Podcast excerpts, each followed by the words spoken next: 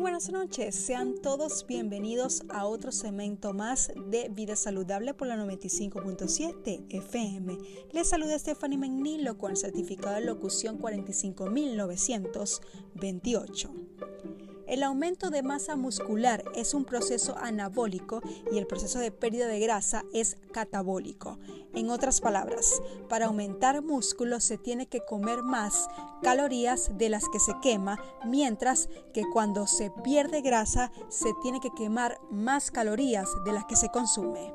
Entonces, ¿se puede adelgazar y aumentar masa muscular? Sí pero primero se debe hacer una fase de pérdida de grasa y luego la otra de aumentar masa muscular para obtener resultados favorables. Ahora bien, para aumentar masa muscular se recomienda que se esté en un buen porcentaje de grasa sin exceso de grasa, porque cuando se aumenta masa muscular se irá aumentando un poco la grasa y luego costará verse más definido.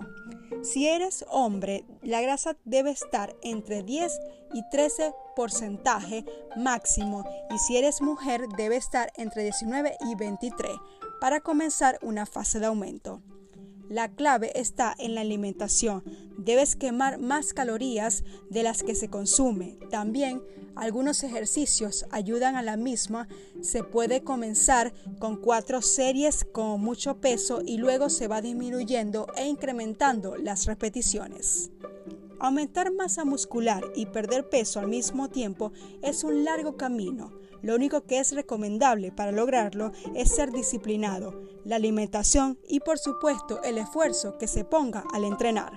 Sigan con más de su programa Explosión Musical por la 95.7 FM.